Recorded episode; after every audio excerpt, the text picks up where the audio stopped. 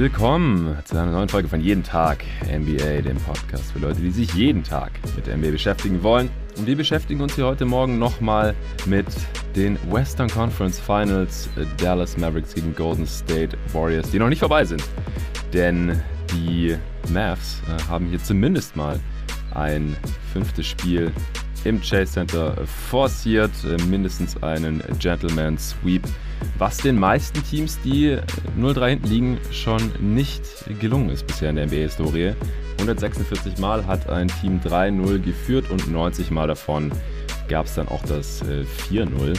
Die Mavs haben hier also zumindest schon was geschafft, was so nur äh, circa einem Drittel aller Teams gelingt, die sich in dieser Situation befinden. Und um ja, vielleicht diese Serie mal ein bisschen positiver aus Mavs Sicht nochmal besprechen zu können, äh, habe ich mir passenderweise nochmal den Hans Schulze reingeholt. Hey Hans. Moin, moin. Du bist wieder halbwegs fit. Du sitzt im Luka Doncic Jersey hier äh, vor deiner, äh, vor deinem Laptop äh, zur Feier des Tages. Wie geht's denn dir jetzt hier? Wir haben jetzt heute zum ersten Mal die Gelegenheit, über die Western Conference Finals zu sprechen. Ja, passenderweise hat's mir mit Beginn der Serie gesundheitlich die Sprache verschlagen. ähm, und man weiß jetzt nicht, ob da Kausalität oder Korrelation vorliegt. Es war auf jeden Fall wahrscheinlich ganz praktisch, weil sonst äh, hättest du hier wahrscheinlich schon früher dich ein bisschen über dein Lieblingsteam aufregen müssen im Podcast. Ja, ich habe schweren Herzens dann immer bei euch reingehört, aber ähm, so richtig mitdiskutieren hätte ich auch nicht gewollt nach dem einen oder anderen Spiel. ja, das ist nachvollziehbar. Also ich bin ja auch enttäuscht, was äh, die Mavs hier bisher angeht, aber gleichzeitig natürlich auch positiv überrascht von der Leistung der Warriors. Ich hatte auf Mavs in 5 getippt, du hattest auch auf die Mavs äh, getippt, habe ich auf Twitter gesehen, ähm, wie viele ja auch. Also ich habe wenig Leute gesehen, ehrlich gesagt, die zumindest in der deutschen NBA Twitter-Bubble auf die Warriors gesetzt hatten. Das heißt, da liegen jetzt äh, ganz schön viele Leute daneben. Was war dein Tipp gewesen nochmal? Ich glaube, ich habe keine Spiele gesagt. Gefühl wäre dann wieder der langweilige Dallas in 6-Tipp gewesen, aber ähm, ja, so täuscht man sich. Ja, so ist es wohl.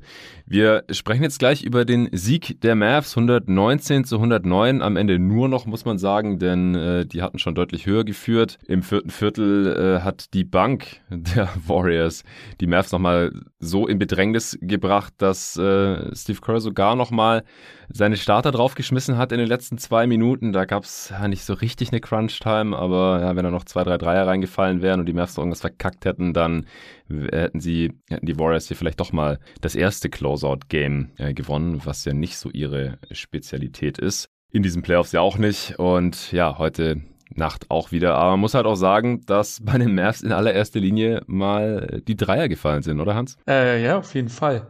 sind jetzt was am Ende 20 von 43 und das klingt jetzt halbwegs okay, aber ich glaube nach drei Vierteln waren es 19. Ja, die waren Mitte des dritten, hatten die schon 16 Dreier und da haben sie bei TNT ja schon angefangen, die Rekordbücher rauszukramen und gesagt, ah, 25 ist der Playoff-Rekord.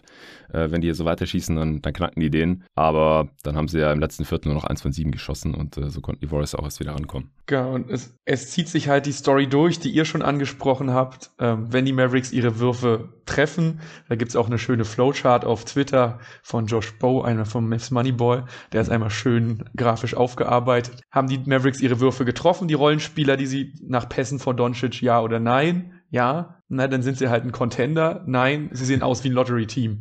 Und Krass. so ist es letztlich die Story, die sich irgendwie durch die Saison, durch die Playoffs zieht und ähm, heute sich wieder gezeigt hat. Es mhm. geht direkt los. Ich glaube, erst trifft Finney Smith zwei Dreier hintereinander, dann trifft, trifft ja. Kleber zwei Dreier hintereinander, dann trifft Bullock zwei Dreier hintereinander und dann ist man halt auch schon relativ schnell, relativ weit weg. Mhm. Und wenn das halt so läuft, dann läuft es halt generell bei den Mavericks. Und wenn es dann auf den Schultern nur der Ballhändler liegt, dann ist es halt ein schwerer Kampf, den man führen muss. Ja, so kann man es eigentlich zusammenfassen. Die Mavs sind da schon unglaublich abhängig vom Dreier. Auf der anderen Seite ist äh, zu dem Zeitpunkt, als die Mavs dann ihren 16 zu 2 Run hingelegt haben im zweiten Viertel, um wirklich wegzuziehen.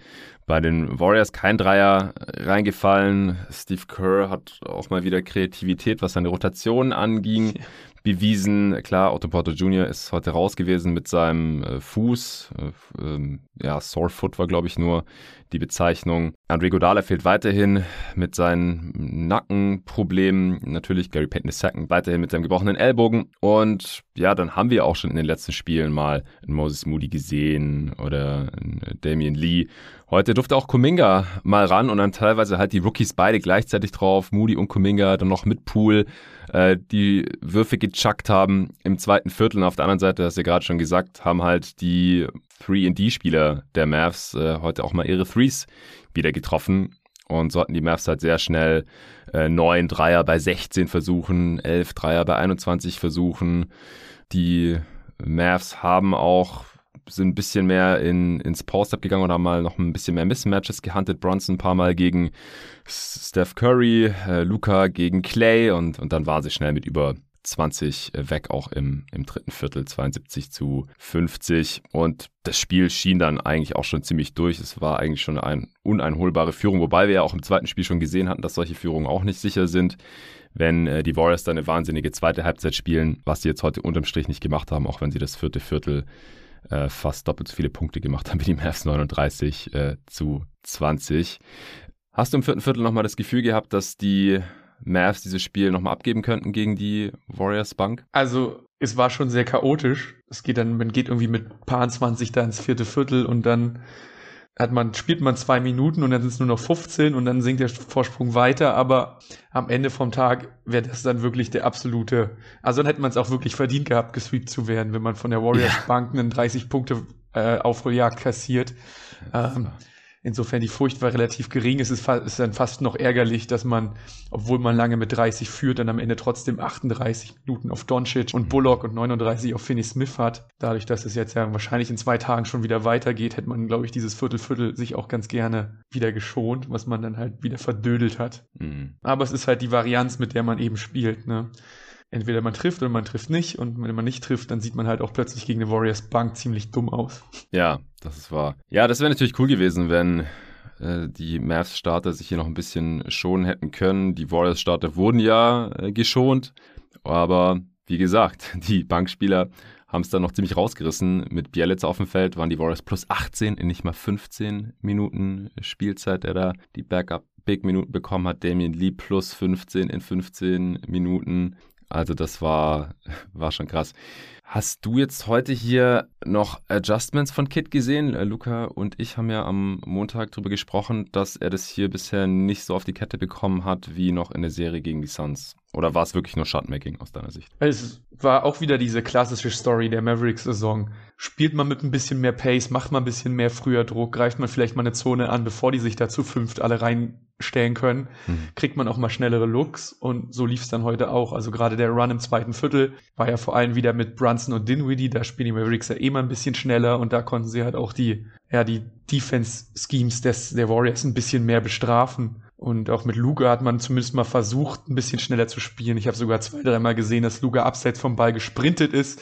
Unfassbar. Give and go, hä?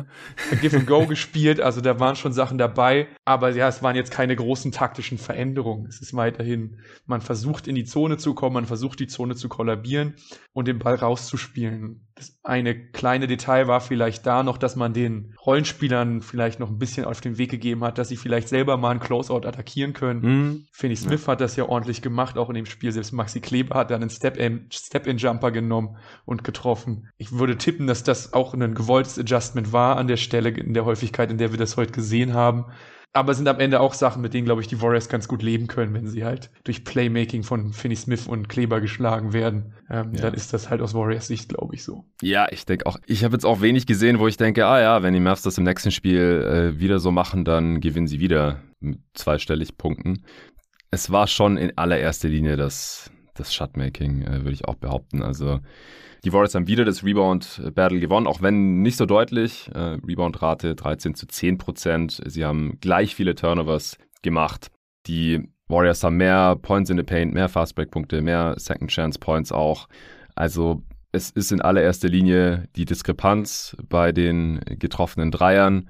Was dann halt zu einer effizienteren Offense für die Mavs geführt hat. Und diese Würfe haben sie ja schon die ganze Serie bekommen. Also Luca hat es ja rausgearbeitet gehabt für den Pod vorgestern, dass die Mavs von allen vier verbleibenden Teams in den äh, Conference Finals die meisten Open und Wide Open Threes haben. Und es waren auch irgendwie 129 von 138. Und dass die Mavs halt die schlechteste Quote von allen vier Teams haben, irgendwie 33 Prozent. Und heute haben sie wieder diese Looks bekommen und heute sind sie halt mal gefallen und dann, dann sehen die defensiven Schemes der Warriors, äh, noch natürlich mit den Tweaks, die wir ja schon angesprochen haben, halt gleich nicht mehr so, so unbezwingbar aus. Also die Mavs mit, du hast vorhin schon gesagt, 20 von 43 Dreiern, das sind 47 Prozent am Ende, obwohl sie im letzten Viertel nichts mehr getroffen haben. Und die Warriors halt nur mit 10 Dreiern. Von 28 sind es auch 36 Prozent, aber halt 10 weniger Dreier getroffen, das sind 30 Punkte. Und insgesamt haben die Mavs halt trotzdem nur mit 10 gewonnen am Ende. Das ist halt, ja, ein bisschen Make or Miss League. Nicht nur ein bisschen, sondern sehr, sehr viel Make or Miss. Und was da dann im nächsten Spiel passiert, ja, keine Ahnung, weil es ein Auswärtsspiel ist, treffen sie wahrscheinlich eher wieder nicht so gut. Und dann ist der Ofen hier halt aus. Oder wie sind deine Hoffnungen jetzt so für die restliche Serie? Ja, ich würde ne, zu den Zahlen, die du gerade gesagt hast, oder zu dem Vergleich, was Rebound und Turnover und so angeht, muss man ja zumindest mal sagen, dass die Mavericks in fast allen Kategorien zumindest mal auf Augenhöhe waren in dem Spiel. Ja, das ist wahr. Ja, ja, das ist jetzt Punkt. nicht so, dass, dass es plötzlich 60 zu 20 Zonenpunkte sind, sondern das haben wir jetzt am Ende 44 zu 36.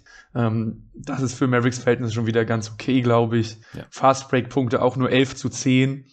Und die Fastbreaks, die die Warriors hatten, waren dann ja fast dann auch immer komplett offene Dunks nach richtig dummen Turnovern ähm, und Rebounds auch. Also wenn man dann in absoluten Zahlen 42 zu 45 gewonnen, natürlich wieder mal ein paar mehr Offensivrebounds abgegeben, aber auch nur sechs. Das hatte Looney sonst allein in den anderen Spielen bisher. Ja. Also an der Front hat man sich schon verbessert. Generell defensiv war es gefühlt alles auch ein bisschen schwerer für die Warriors heute, aber mhm.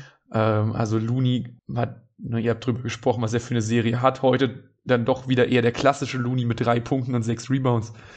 Keine 20 Minuten gespielt auch, weil es einfach nicht so gut funktioniert hat heute. Kerr ist dann lieber Small gegangen. Wie gesagt, hat relativ früh dann Kuminga reingeholt, Green auf die 5.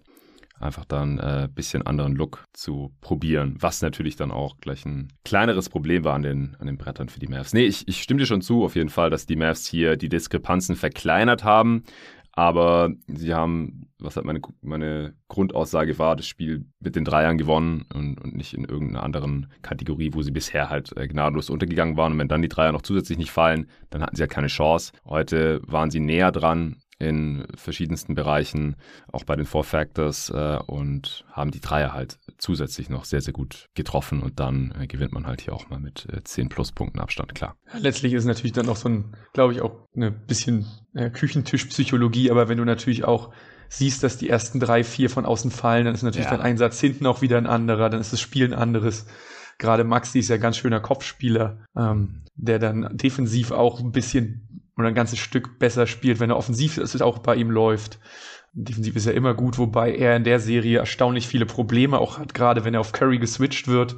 Ähm, da läuft Curry eigentlich regelmäßig einfach an Maxi vorbei. Ja. Aber das hat Probleme haben die Mavericks, glaube ich, auf allen Positionen. Ähm, ihr habt in der letzten Folge auch schon angesprochen, Currys Zahlen generell, aber auch der Impact, den er so hat, ist halt der klassische Curry-Impact. Also ja. Keiner von den Mavericks kann ihn vor sich halten. Ähm, liegt natürlich auch daran, dass man ihn unfassbar eng verteidigen will. Hm. Und sobald er an einem vorbeikommt, dann hat man entweder die Ballrotation von den Warriors, ähm, dass man halt dem Ball die ganze Zeit nur noch hinterherläuft. Oder man muss ihn doppeln und dann läuft man ihm hinterher. Aber gerade da in diesen Unterzahlsituationen hat man heute am Ring wenig Schlechtes abgegeben. Man hat versucht ja schon die ganze Serie Draymond so ein bisschen zum Zweifeln zu bekommen, ihn ein bisschen zum Abschluss zu drängen. Das hat heute auch wieder geklappt. Da waren auch zwei, drei relativ uninspirierte Floater dabei. Hm. Ja, und wenn man sowas ja, schafft, war, ist war das, glaube ich, extrem aggressiv heute, fand ich. Also ist, ist ins Post-Up gegangen. Äh, ich glaube, war das gegen Brunson? Äh, am Anfang auch gleich die Dreier gechuckt, hat jetzt keinen von seinen beiden getroffen. Am Ende zehn Punkte äh, aus zehn Shooting Possessions. Ich glaube, damit können die Mavs leben. Aber es liegt auch in erster Linie daran, dass er seine Freiwürfe gar nicht getroffen hat, zwei von fünf. Aber ich finde, das war schon auffällig, wie aggressiv er heute war, was den eigenen Abschluss angeht. Ja, aber damit mu musst du bei den Warriors am Ende auch leben, glaube ich, als Dallas. Ne? Also du dann Green zum Abschließen vielleicht mehr aufzufordern. Und wenn er es ja. macht, macht er es halt. Und wenn er dann von Kleber geblockt wird, wird er halt von Kleber geblockt und dann ist es halt gut gelaufen für einen. Ja. Ähm, aber man kann halt dann diesen Extra-Pass auf Looney, dass es dann komplett freier Korbleger wird, den will man halt, glaube ich, nicht abgeben. Da muss dann die Rotation stimmen und im schlimmsten Fall muss der Ball dann halt wieder raus und dann gibt man halt einen Dreier von da ab, der idealerweise dann nicht von Curry oder Thompson kommt. Aber ähm, an der defensiven Seite hat mir das schon besser gefallen als jetzt in den letzten Spielen, wo man ja offensiv auch zumindest immer im Spiel war, aber die Spiele dann auch daran gescheitert sind, dass man eben keinen Stop zustande bekommen hat. Mm. Ja, ja, das stimmt. Jetzt über die Serie gesehen, wie gefällt dir Luka Doncic? Ist, glaube ich, unfassbar schwer für ihn. Ne? Also auf dem Papier sagt man immer, man muss gegen ihn die Defense wechseln, wechseln, wechseln, dass er sich auf das nicht einstellen kann. Die Warriors machen das ja perfekt. Das wirkt ja fast so, als würde Curry, äh, Kerr jedes Mal vor der Defense würfeln und dann spontan entscheiden, was jetzt die im nächsten Angriff die Defense ist. Zumindest wenn sie im besten Lineup sind. Insofern hat er es schon sehr schwer. Heute war mir das wieder ein bisschen zu viel Teufelchen, also zu viel an der Dreierlinie rumstehen und auf den großen Stimmungsmacher Dreier geiern in irgendwelchen Stepbacks hm. äh, über die Serie gesehen. Hat er immer mal überragende Viertel gehabt, aber dann auch Viertel, wo er sich sehr schwer getan hat mit der Defense. Aber das liegt auch zu großen Teilen auch an der überragenden Defense, die die Warriors spielen, beziehungsweise an dem Scheme, dass sie ihm das Leben halt wirklich schwer machen. Also die hm. Zahlen lesen sich natürlich momentan wieder gut und bei ihm ist trotzdem noch Luft nach oben, was glaube ich mehr dafür spricht, was für ein überragender Spieler Doncic sein kann, ja. ähm, als dass es jetzt Kritik an ihm groß sein sollte.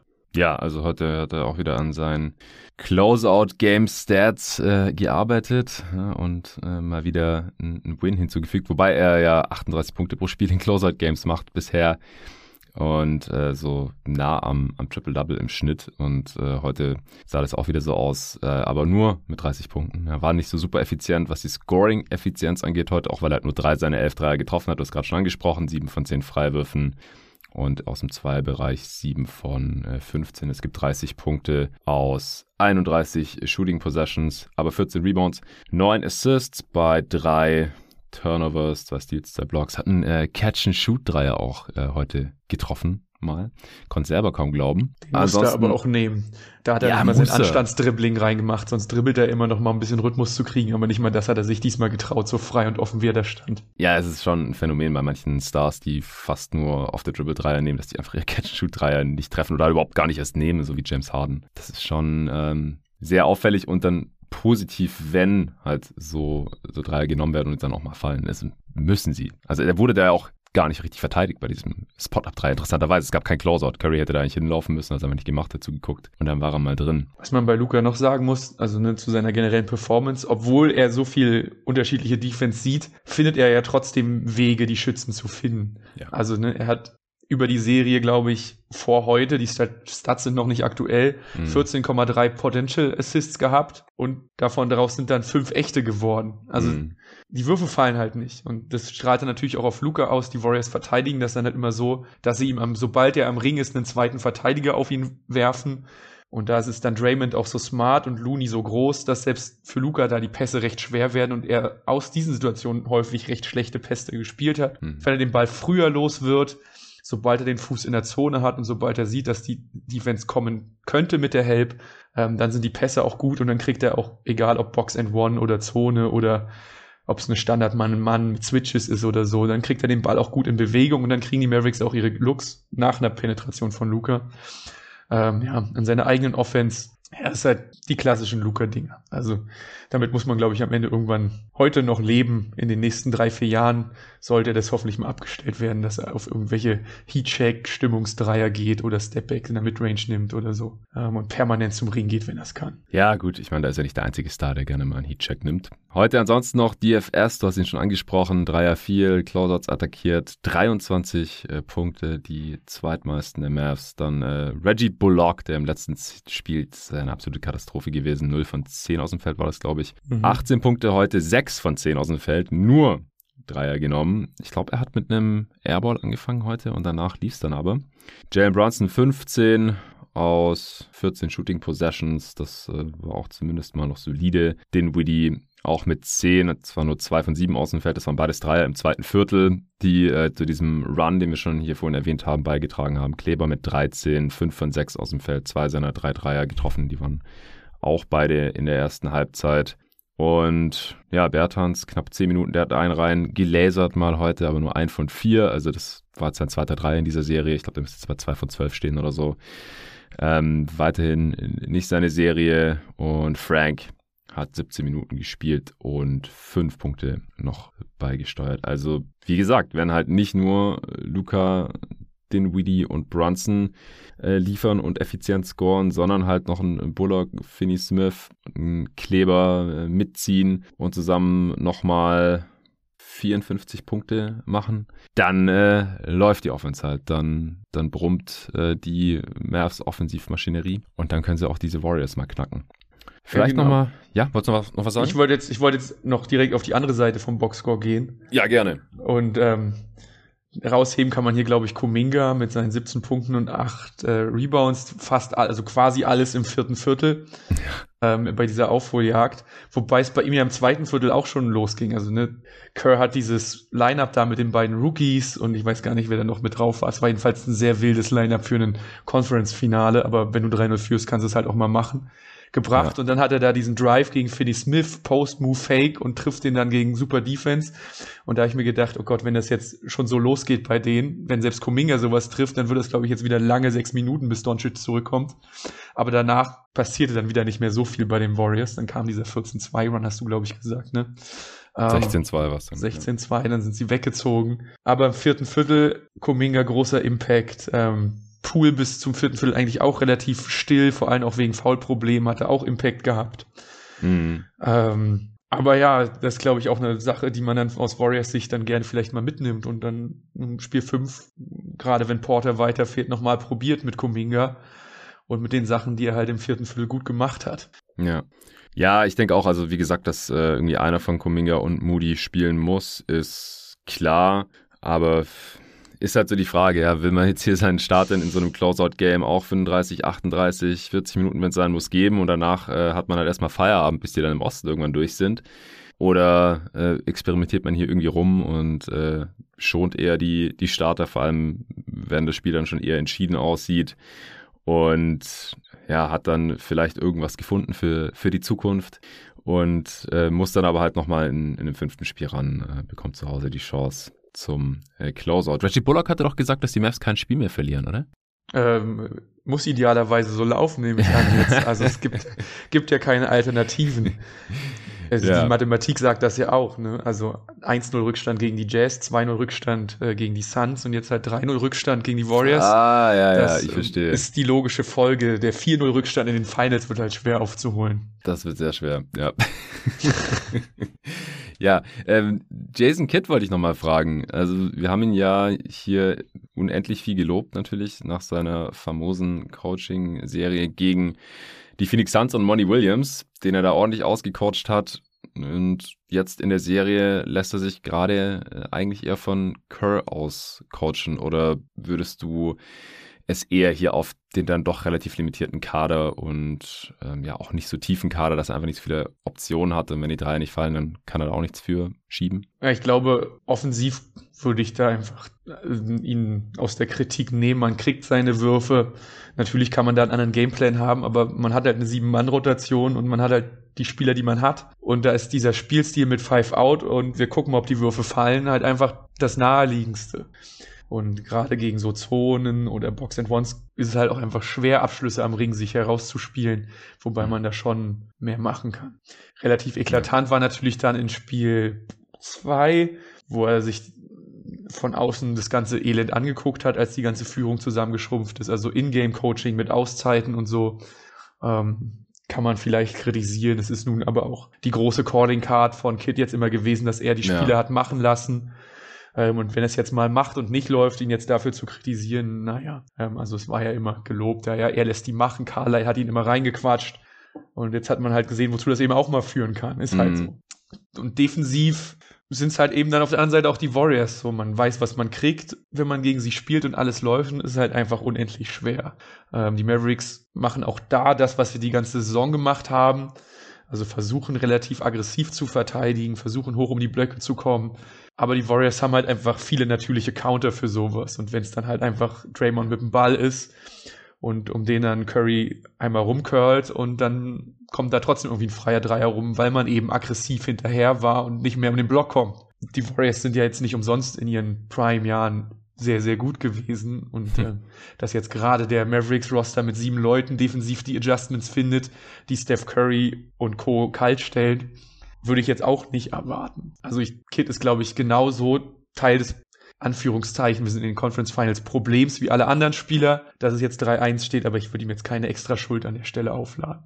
Ähm, klar, Kerr überstrahlt ihn hier mit seinen unterschiedlichen Defensivmustern. Ähm, aber wenn, dann muss man da vielleicht auch in der regulären Saison ansetzen und sagen, warum haben die Mavericks auch vielleicht nicht ähnliches mal probiert in der Saison mit Zone, mit Box und so. Ähm, hm. Zumindest ja. nicht regelmäßig. Aber ihn jetzt da groß in die Schusslinie nehmen würde ich nicht. Ja, ja ich denke auch, also an der Rotation kann er einfach nichts großartig ändern.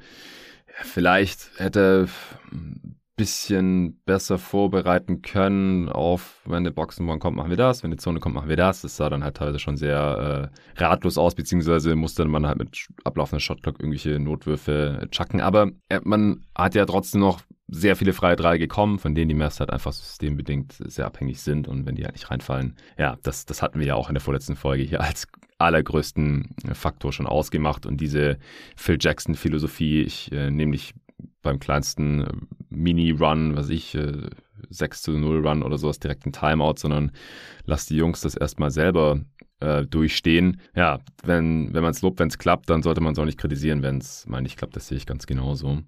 Und was halt auch bei aller Kritik oder Enttäuschung nicht verloren gehen darf, ist halt, die wenigsten hatten die Mavs überhaupt in den Conference Finals gesehen. Und jetzt haben sie ja noch ein Spiel gewonnen, also die Ehre noch ein Stück weit äh, gerettet.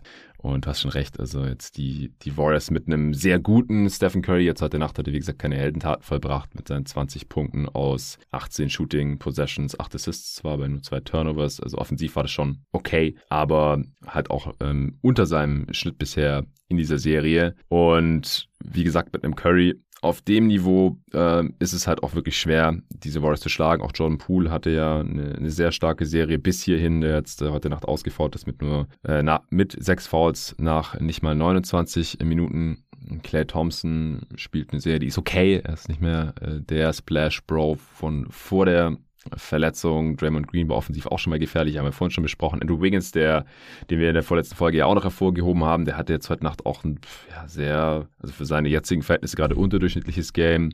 Sonst vielleicht halt so ein ja, fast schon durchschnittliches Andrew Wiggins Game von vor einem Jahr oder zwei mit seinen 13 äh, Pünktchen bei ja einfach wenig, wenig Abschlüssen auch, wenig Wurfversuchen. Und die, die Warriors, wenn die halt auf dem Niveau der anderen Spiele zocken, defensiv und äh, dann natürlich auch offensiv und halt nicht irgendwie zwei Rookies über 40 Minuten zusammen spielen, ähm, dann, dann ist es halt auch einfach ein, ein sehr schwer zu schlagendes Team für diese Dallas Mavericks. Das ist klar. Was mir aus Warriors Sicht vielleicht ein bisschen Sorgen macht, wenn man Richtung ja, Finals guckt. Wenn ich jetzt natürlich als Mavs-Fan sage, ich die Mavericks gewinnen die nächsten drei Spiele, aber klar. man als Warriors-Fan plant man natürlich schon für die Finals, würde mir, glaube ich, so ein bisschen die Defense von Thompson Sorge machen. Also ja. ich verstehe nicht so richtig, die Mavericks machen das auch kaum, aber der kann eigentlich keinen der drei Ballhändler vor sich halten. Ähm, so, also sowohl Luca wie auch Brunson und Dinwiddie kommen eigentlich relativ easy an ihm vorbei. Und ähm, gerade wenn es dann gegen die anderen Teams geht, die haben jetzt natürlich jetzt wenig die kleinen, explosiveren Ballhändler, aber auch einen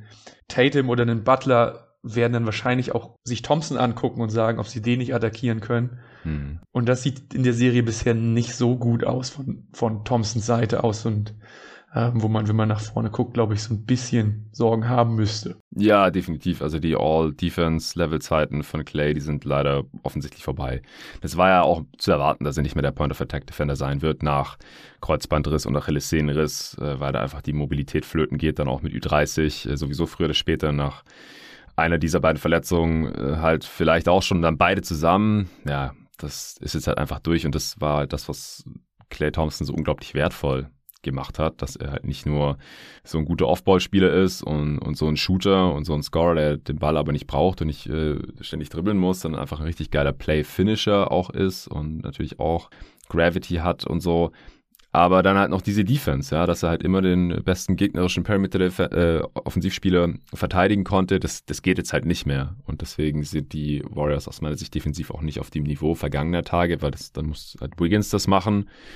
Und ähm, Iguodala ist halt auch lang nicht mehr der Defender und spielt jetzt gerade nicht mehr, nicht mal mehr. Ähm, Curry ist besser defensiv als äh, noch früher, aber halt auch kein Impact-Defender oder sowas und halt immer noch, ja, ist jetzt halt schon die Frage, kommt wahrscheinlich auf den gegnerischen Spielertyp an, aber Curry oder Clay ist halt immer noch die Schwachstelle. Curry wurde heute ja auch ein paar Mal attackiert die wollen ja auch nicht Curry oder auch Poole, der halt eine massive defensive Schwachstelle ist, der halt spielen muss, um, um offensiv diese Explosivität zu haben.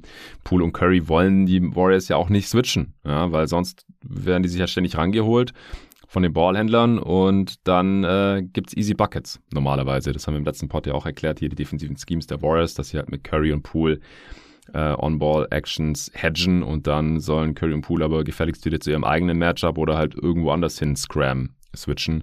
Nur halt bloß nicht gegen Luca und äh, halt besser auch nicht gegen Bronson oder Dinwiddie. Und das habe ich im letzten Part ja auch schon gesagt, da haben wir ja schon ein bisschen vorausgeblickt, haben uns erlaubt beim Stand von 3-0 Warriors in den Finals gegen die Heat oder Celtics. Äh, heute Nacht wissen wir da dann schon ein bisschen mehr. Ich würde weiterhin von den Celtics ausgehen.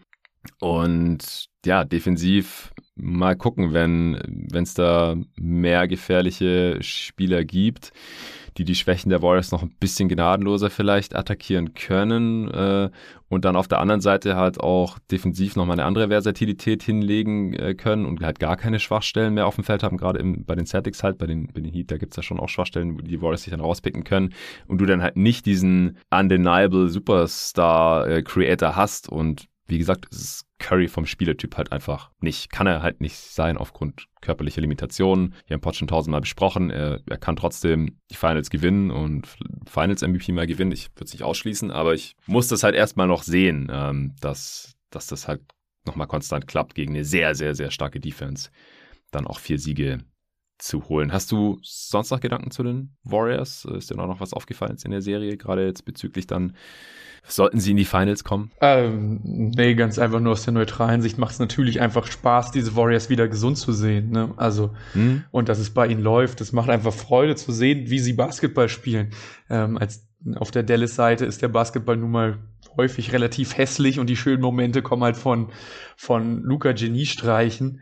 Ähm, aber auf der Warriors-Seite diese Bewegung, das ist einfach, einfach schön zu sehen, dass Thompson und Curry und auch Poole, dass man da einfach drei Leute hat, die jetzt alle gleichzeitig gesund sind und dass sie ihren Basketball spielen können, auch wieder auf diesem hohen Niveau. Ähm, ich glaube, das ist gut für die Liga, dass wir die Warriors wieder in der Konstellation gesund beieinander haben. Ja, Sonst auf jeden Fall. Habe ich jetzt keine Deep Dive Scouts mehr. Ähm, also es ist nach einem 3-1-Spiel. Heute sind jetzt keine großen Geheimnisse auf Warriors Seite mehr verraten worden. Ja, ich denke auch. Also wir können jetzt ja auch langsam zu Ende kommen. Ich finde es auch schön. Also wie gesagt, kann man vielleicht nochmal dann was dazu sagen hier an dieser Stelle, wenn die Warriors wirklich in den Finals sind, aber dass sie hier diese Dynasty einfach nochmal verlängert haben nach zweijähriger äh, Abstinenz von den Playoffs. Das ähm, verleiht der Sache halt nochmal diesem Core aus äh, den Splash Bros und Draymond Green und äh, Steve Kerr natürlich auch. Und Andre Iguodala natürlich, der zwischenzeitlich auch weg war und wieder da ist. Das verleiht der ganzen Sache nochmal eine andere ja, Validität und historische Bedeutung einfach. Einen anderen Platz in der NBA-Geschichte, wenn sie nochmal in die Finals einziehen und wenn sie nochmal einen Titel gewinnen, dann natürlich erst recht. Also wenn sie ohne Kevin Durant nochmal einen Titel holen würden, hier diese, dieser Kern, das wäre dann schon nochmal eine andere Nummer finde ich. Aber ich bin sehr gespannt und ich würde mir auch wünschen, dass die Warriors äh, fit, noch fitter werden. Ja, die Starter sind gerade alle fit, aber dann noch, wenn Iguodala nochmal spielen könnte, wenn Porter Jr. nochmal spielt, dann, dann, müssen die Rookies halt auch nicht mehr spielen. Das gibt dem Team dann halt auch nochmal eine andere Konstanz oder Kompetenz. Ähm, ich hatte auch, weil du das vorhin noch erwähnt hast, hier mit Curler, ob der jedes Mal die, das defensive Scheme würfelt vor jedem Angriff. Ist, also Mike Brown ist ja für die Defense zuständig und der hat irgendwie immer seinen Spieler, der zuständig ist, äh, seine defensiven Anweisungen, äh, wenn es halt zurück in die Defense geht, äh, quasi bei ihm abzuholen. Die gucken sich dann irgendwie kurz an und das eine davon ist halt Otto Porter anscheinend. Ähm, also wenn der drauf ist, dann ist er dafür zuständig, dass das Team weiß, ähm, mit welchem Scheme sie jetzt in der nächsten Possession verteidigen. Also es wird bestimmt jemand anderen geben, wenn er jetzt gerade nicht spielt oder auch wenn Iguodala nicht spielt, aber es ist halt doch nochmal was anderes, wenn in den Playoffs dann halt irgendwie ein Rookie oder zwei wichtige Minuten spielen. Und deswegen würde ich mir das wünschen, dass Porter Jr. zurück ist, dass Andrew Godala zurück ist, dass auch Gary Payton vielleicht nochmal dann in den Finals spielen kann. Der scheint irgendwie auf dem Weg der Besserung zu sein. Dass natürlich auf der anderen Seite bei den Celtics äh, oder Heat alle möglichst fit sein können, weil das ist ja gerade auch ein halbes Lazarett und man weiß vor den Spielen nie genau, wer da jetzt überhaupt aufläuft und wer heute mal ausfällt. Ja, wo du es gerade noch mit der Defense angesprochen hast, würde ich vielleicht einmal nochmal ähm, man muss sich einfach mal vergegenwärtigen, wie kompliziert das ist, diese Defense so zu wechseln, wie sie das machen. Ja. Also ist jetzt dieses klassische, jeder, der schon mal selber Basketball gespielt hat, weiß das Argument, aber schon in der Lernhalle fünf Leute dazu zu bringen, gleichzeitig die Defense zu wechseln, ist manchmal eine ziemlich große Challenge. Da es klappt ja auch nicht jedes Mal, Leute muss man dazu sagen. Ja, es klappt nicht jedes Mal, aber dann sind es auch immer dieselben Chaoten bei denen, bei denen es dann nicht klappt. Also bei Pool, der schwirrt dann manchmal noch ein bisschen verwirrt durch die Gegend, aber mit welcher Zuverlässigkeit das im Großen und Ganzen funktioniert, ist schon echt beeindruckend. Also ja. in der vollen Halle mit voller Lautstärke quasi jeden Angriff die Defense wechseln und jeden Angriff was anderes machen, das ist schon sehr, sehr beeindruckend. Okay, mein Lieber, dann äh, würde ich sagen, sind wir jetzt auch schon durch. Ähm, war jetzt auch eine ordentliche Länge dafür, dass wir hier über eine Serie gesprochen haben, die eigentlich schon entschieden scheint. Wer weiß, vielleicht wird auch gerade NBA History geschrieben. Wie viele Teams waren es, die in Spiel 7 passiert haben? Ich glaube drei. Also drei oder zwei, ja. Ja, es wurde eingeblendet äh, beim Spiel heute Nacht. Wer weiß, äh, man kann es nicht ausschließen, bis die Fat Lady singt äh, oder so ähnlich. Deswegen ähm, warten wir mal ab, was im nächsten Spiel dann übermorgen Nacht äh, passiert. Die nächste Folge gibt es wahrscheinlich dann auch erst übermorgen am Freitag. Denn äh, morgen ist äh, Feiertag. Nico und Torben kommen heute Abend äh, hier an und äh, morgen wird nochmal auch schönes Wetter. Ich habe es in der letzten Folge ja auch schon gesagt, äh, an Feiertagen werden deutlich, deutlich weniger Podcasts gehört als an normalen Wochentagen und auch als an Samstagen interessanterweise. Und deswegen äh, denke ich, werden wir morgen auf den Freiplatz gehen am Freitag und am Samstag soll es regnen. Und dann werden wir am Freitag in Ruhe aufnehmen über diese Serie und das Spiel, was dann bis dahin nochmal gekommen ist, Spiel 5. Natürlich über die Eastern Conference Finals äh, ganz ausführlich äh, und allgemein über die Playoffs äh, und auch über die All-NBA-Teams, die letzte Nacht noch veröffentlicht wurden. Ich hatte ja mit Nico einen eigenen Pod äh, ganz traditionell aufgenommen zu den All-NBA-Teams und wenn der Dude schon mal bei mir zu Hause vor Ort ist, dann äh, werde ich natürlich auch mit ihm da nochmal ein paar Worte zu verlieren. Das ist dann in der Folge, die wahrscheinlich, sehr wahrscheinlich am Freitag erst kommt. Aber ihr werdet das dann sehen. Ähm, danke dir, Hans, nochmal, dass du dich heute ja nochmal zu mir in den Pod gesellt hast. Weiterhin äh, gute Besserung. Danke. Und ansonsten allen danke fürs Supporten und fürs Zuhören. Bis dahin.